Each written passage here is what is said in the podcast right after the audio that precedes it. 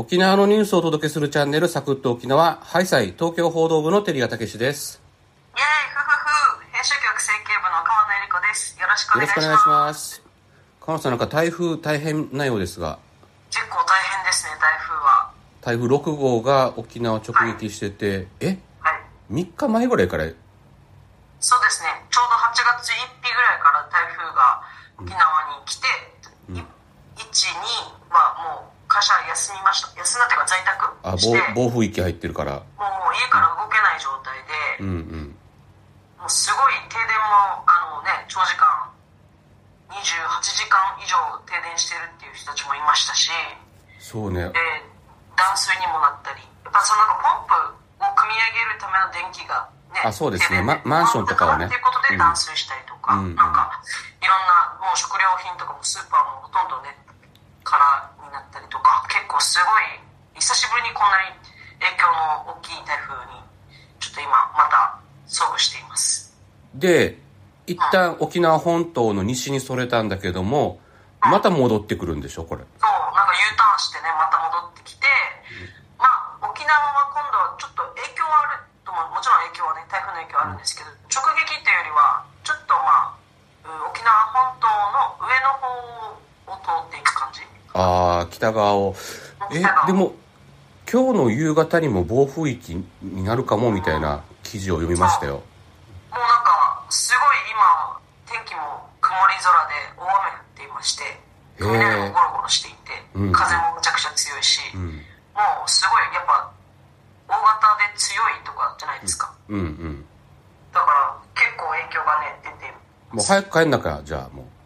早く帰りたい帰りたい Voicy のおかげで仕事があって。昨日もねもう台風の影響だから帰るねって言ってうん。5時ぐらいに帰ったんですよ勝手に。ああはいはいはい。じゃあちょっと今日はちょっと働いてるふりはしようかなと思って。え昨日5時に帰って二日酔いってことは何？昨日そう結局すごい飲んじゃって。なんかスポーツ飲料を持ってますけど。はいすごい脱水症状と戦ってます結局変わらないじゃん生活スタイル結局はい生活はあのはいいつも通り順調にまあそうですねたくましいといえばたくましいですねはいはい。えっ、とね、お手紙いただきました。えメッセージですね。KSYD さん。えっ、とですね、年を取ると自分の行動にブレーキをかけてしまったり、時間を使った分の成果を期待してしまいます。が、彼女の話で思い出した感情があり、何か励まされた気がしました。ということで、先週ですね、東京で頑張る沖縄の人を取り上げる、アクロス沖縄っていう企画の中で、森田真理さんっていう、あの、声優の方ね、若手声優の方を取り上げたんですけれども、まあ、ものすごいね、あの、新聞配達の小学生をしながら、えー声優学校卒業したんだけれども、コロナが襲わ、ぶち当たってきて、あの、なかなかオーディションを受けまくって苦労したっていう、苦労した中で、えっ、とね、大抜擢、あの、主役の座を射止めたっていう話があって、それなんでしょうね。多分ね、まあ、僕もそうなんだけど、40半ばにもなるとね、やっぱ、あの、若い頃みたいにがむしゃらに頑張るとかっていう、あの、遅、なんていうの、傷つくのを恐れずに突っ走るみたいなところが、やっぱり先に頭が、これまでの経験を踏まえて、頭が先に動いちゃうんで、なかなか動けないんだけれども、はい腰が重くなっちゃうわけね。そうそう、それをね。や、っちゃうってことですね、いろいろ保守的に考え出しちゃうとかっていうことそうそう。ですよねまあ僕でもそれ考えないでウーバーイーツやったりするから、うん。マシな方なのかな。でマシっていうかテリアさんはまあ普通よりはそのフットワークが軽い方ですよね。うん。何も考えてないみたいだね。そうですね。行き当たりばったりです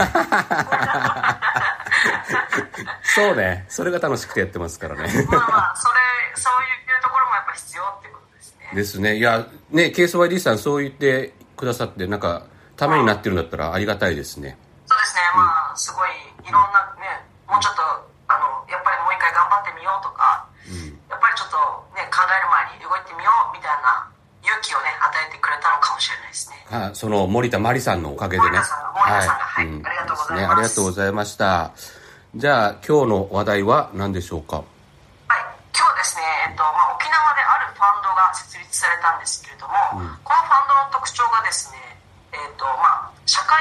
課題の解決を目指す事業に対するファンドというものが立ち上がりました、まあ、今サステナビリティとかですねいろいろ持続可能な社会の実現とか、まあ、そういったことに注目が集まっていますがいよいよこうスタートアップの、分野にもですね、うん、そういったあの観点が持ち込まれているようで、まあ、その背景とかですね今後の動きみたいなのをちょっと解説していきたいと思います。はいお願いします。まずは沖縄タイムズの記事を紹介します。起業家支援などを手掛けるうむさんラボは社会課題の解決に挑むスタートアップなどに投資するファンドを設立しました。経済的リターンだけでなく社会課題の解決というインパクトの創出を目的にしたインパクトファンドの設立は沖縄県内で初めてです。12月までに2億円程度の出資金を集め、沖縄県内の課題解決に取り組む社会起業家やスタートアップ企業に投資します。はい、川野さん取材しました。はい、私が取材させていただきました。うん、あのこのウムさんラボという会社はですね、あの日屋根さんが社長、日屋根さんという方が社長なんですけど、うん、日屋根さんもともとこの IT の会社の社長なんですよ。あ、創業、IT 企業創業した方ですね。うん、そうそうそう。で、そこで若手のそのエンジニアとか、この IT 方とか、まあ、もしくは自分で独立したいみたいな人たちを IT 企業のこの中でもすごい育ててて、どんどんどんどんその、えー、スタートアップだったり、独立して自分で会社を起こしたいみたいな若手を育ててきた人なんですよ。うん、なるほど。で、その日根さんが、もともとその自分が本業でやってた IT 会社とは別に立ち上げて、この起業家をもう育成するんだっていう、まあ、で、社会により沖縄の社会で活躍してもらって、沖縄の社会課題の解決を頑張ってもらう人たちを育てようみたいな会社で作ったのがウムサンラボなんですね。おなるほど。あままあ、これまでの経験を生かしたいということですね。そうそうそうそう。うん、を設立しました。というふうなことが発表があったんですけれども、うん、ファンドはですね、な正式名称で言うと、カリーインパクトイノベーション1号投資事業有限責任組合という、まあ、正式名称でまあ、いわゆる、えカリーインパクトイノベーションファンドみたいな感じになるんですけれども、うんうん、こここにですね、えっとまあ、ファンドを作っているので、えー、いろんな方の出資を集めてお金をまず大きいお金2億円ぐらいのお金を、まあ、集めようと、うん、でその集めたお金を、まあ、県内でのこの社会課題の解決に取り組む、まあ、若手とか、うん、まあ、創業若い会社なんかに投資していきましょうっていう考え方なんですけれども、すでにですねこの、まあ、あの設立した日屋根さん個人だったり、まあ、そのいわゆるウムさんラボにいらっしゃる個人投資家たちあとは県内外の、まあ、会社あとは県内でいうと琉球銀行なんかがすでに出資をしていて、まあ、ちょっといくら集まってるか今の時点では言えないんですけど、まあ、まあお金も着実に集まっている状況だということなんですね。であのなんでこのウ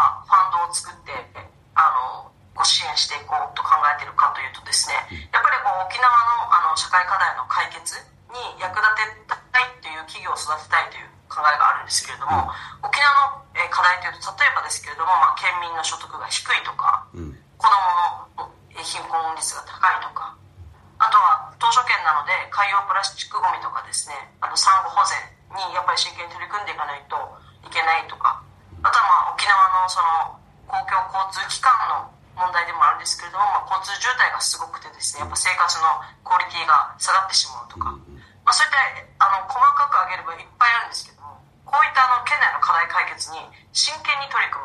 むんですか？会社って基本的にはいろんな課題を解決するために事業をやってると思うんですけれども、よりもっとこの地域社会の課題を解決するっていうことに取り組む企業に投資していこうと。なるほど。あのえウェイトが多分営利目的よりも社会に還元するっていう方が重い企業ってことなんですかね。そうなんです。うん、まさにおっしゃる通りで、うん、あの、普通の一般の株式会社とかも、もちろんあの、社会にね、こういう課題があるとか、こういうニーズがあるから、それにサービスとして、商品として提供することで、課題解決を、えー、果たしていきましょうっていう考え方の株式会社とかもめちゃくちゃ多いと思うんですよ。うんうん、そうではなくて、えーと、社会起業家っていうのはその利益を全部この何ですかえー再配分したり株主に再配分したり自分たちの、えー従業員に還元するっていうだけではなくてこの得られた利益をまた次の課題解決のために生かしていこうという形で利益よりも課題の解決っていうのに軸を置くうんっていうのが特徴なので、うんそういう企業を沖縄でも育てていこうという考えに基づいてファンドを設立したわけですね。ほうほうほう。でこういうあの、えー流れっていうのは世界的にやっぱこういう流れがすごくで出てきていて、うんいわゆるあのスタートアップ企業ですごく急成長を遂げて市場ですごく大きなその価値を生み出している企業をユニコーン企業っていうじゃないですか。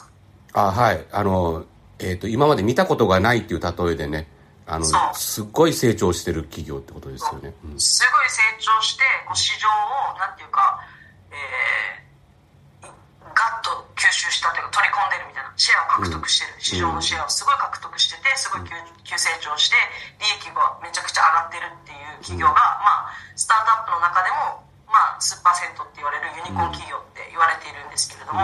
それに対してですね今あの次のなんていうかホットワードというか注目されてるのがゼブラ企業っていうのがあるみたいで、うんこれはもうもちろん利益もあの持続していくためにあの上げていくんだけれどもでもそれよりも社会貢献とか事業の質みたいなのに重きを置いていって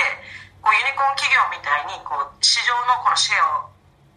大部分をガッと獲得してこう利益上げたり急成長するっていうよりは今あるこの市場の他の会社とも共存共栄していって、うん。こう持続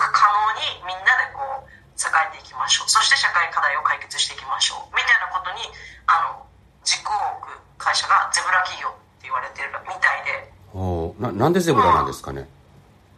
なんだろうね。ちょっとよくわかんないけど。ああ、ユユニコーン見たことないからユニコーンって呼ばれて、ゼブラって一応いるから、ずっと。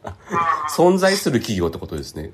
そう。であとは多分ゼブラってなんだろうな。優しいのかな。ああ、な、え、じじゃないですかゼブラって河原さん、ちょっと適当なことは言わない方がいいですよ。わからないままでいきましょう。わからないんで。でゼブラって言われてるのか知らないですけど、一応まあそうゼブラ企業って呼ばれてるみたいで、はいはいはいうんこういう企業にやっぱり社会的にあの注目が集まってるみたいなんですね。うんうん。で、こういうゼブラ企業に対してあの投資しましょうと、積極的に投資して、あこういう企業が増えるような、まあ、活動がすごくもっと広がるようなあの応援をしようということで、えーそのゼブラ企業とかそういうじ事業に対してあの投資するっていうファンドもいっぱいあるらしくてですね。うんうん。で国内でもやっぱこのインパクトファンドっていうのは、まあ、約1兆円ぐらいの市場があるらしいので。まあ、今回このあのヒアネさんたちが立ち上げて海さんラボさんが立ち上げたこうファンドもですね、まあ、自分たちがまず一回出資することで他のその、えーこういうインパクトファンドベンチャーキャピタルとか投資家からの、まあ、じゃあ僕たちも投資しようかなっていう呼びつなげたりとか、あとはやっぱりこう海さんラボさんとか、まあ、他の例えば龍銀さんもそうですけれども、まあ、経営支援とかでサポートしてですね、あのスタートアップなのでいろいろノウハウとかあの他の企業からも紹介を受けてあの成長させて、えーより沖縄の地域社会の課題に解決に役立てていこうというような発想みたいなんですね。うん、なるほど。まあ、沖縄ってね、やっぱ離島県だからね、課題がいっぱいあるんですよね。そうなんです、そうなんです。あの、へ、僻地だ、離島がいっぱいあるからね、僻地医療だったりとか、医療の課題だとか、まあ、貧困の問題だとか、経済格差の問題だとかっていうのがいっぱいあるんで、そういった中でもゼブラ企業ですか、はい。うん、がせ育っていくか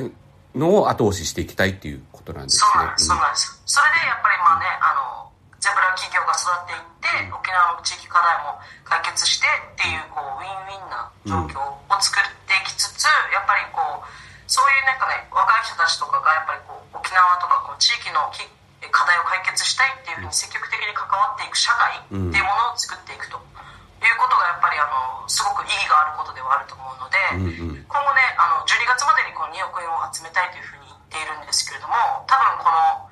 えーじゃあその集めたお金をどういう企業にあの投資していくのかとか、その投資された企業がどういうふうに活動していくのかみたいなのも含めて、ちょっと今後も追っかけていきたいなと思っております。わかりました。ありがとうございます。はい、はい、エンディングです。お疲れ様でした。お疲れ様でした。パーソナリティが同じテーマをつなぐリレートーク。今週のテーマは、怖い話です。はい。まあ、夏の暑い時期、この時期定番階段的な話ってことなんですかねそうですね階段的なことでしょうねでももう40過ぎたおっさんがね階段であんまり怖がらないんだよねもうね。僕そうね。お化けより人間の方が怖いですからねそう。年取ると。自分が怖いね最近。あの単身赴任で一人暮らしじゃない。はいはい。でやっぱ飲みすぎて帰ってきたりとか家で飲みすぎちゃうことが多いわけ。はいはい。気がついたら、ね、寝落ちしてたりとかしてて。で朝起きたらビール缶がテーブルの上に23缶散らばってるみたいな。恐怖ですねこれ。うん。帰ってきて飲んだんだみたいな。そう何やってんだろう僕と思ったりとか。はいはい。恐怖ですね。恐怖ですねでもかか川野さんも似たようなもんでしょ？大体毎晩飲んで。そうですね、もうだからあの体重が減らないんです さ さらけ出しますね。体重がねあの右肩上がりなんですよ。ああいいいいこと右肩上がりっていい言葉なのかなと思ったら感じで言うとねそうでもないんだね、うん、なんで痩せないんだろうって思うじゃないですか。なんまあなんなんていうか痩せないにしろなんで止まらないんだろうと。そんな止まらないんしないんだろうと思ったらはいはいはい。やっぱりだから酒ですよね。お酒飲んで、うん。酔っ払って多分帰りコンビニでなんか買って食べてんですよああカップラーメンなりなんか弁当なり。そうなんかおにぎりなりなんかサンドイッチとかね。口寂しくなってなんか、うん。締めの締めをしてるんですよ勝手に。そうそうね、うん、あそれはもう朝ね顔パンパンになってるのにでもやっぱりなんかまだ二日酔い残ってるから、昼間はじゃあラーメン食べようかなみたいな。ちょっとなんか汁物飲もうかな。ああなるほどねしょ まあ簡単に言えば食生活ですよね。そうそうそう。ももっと言えば生活態度だよね。でなんかもう酒もさそうだけどやっぱこの Voicyもやってるじゃないですか、うん。 Voicy でやっぱこう自分のそのなんていうか私生活みたいなのがこうさらされてるっていうのも怖くて。いや川野さん自分勝手に喋ってんですよ。そうでこの間先週あの私実家帰ってたじゃないですかああ名護市の実家にね。名護市の、うん。はい、実家に帰って久しぶりにまあ家族でご飯食べたんですけど、ん。そしたらなんか母親が、うん。あのあんたよかったねみたいな感じで喋りかけてきたんですよ。お。ご飯作りながら。で何の話かなと思ったらあんたなんか Voicy でシュリタさんからコメント来てよかったねって言われてなんあでよみたいな。まあまあまあ 聞いてくれてるのはありがたいんですけど。嬉しいですね。うんうんかお母さんなんかあんたが変なこと言ってシュさんに嫌われたからコメントくれないんだと思ってたよって言われて。そんなうがった見方されます？もうなんかなんかありがたいんだけどなんか全部知られてて嫌だみたいな。怖いみたいな。なんかへ変なところまで探られてる感じしますね。そうそうそうなんかねちょっとやっぱりあのね適度な距離感は必要だからあんまりこうね言わないでほしいなみたいなああそうねだからでも嫌われたと思ったよとかっていうのは。そうそうそう。嫌われたと思ってたらしい。一応心配してくれてるんだ。シュリタさんコメント来ないと川野さんの母親が心配するそうです。シュリタさんにしても怖い話してるんです勝手に。そうだね。め預かり知らないところで何か変な噂立てられてるみたいな。そうはい、ねなんかねそんな感じで肝を冷やしました。ははい。まあ Voicy は楽しくやっていきますんで。い。来週もぜひお聞きくださいということでよろしいですかね。はい。はい、えーいいねやフォローコメントあると、えーえーパーソナリティみんな喜びます。よろしくお願いします。はい。明日はゆるとサンデーです。はい、イペリフェデビタン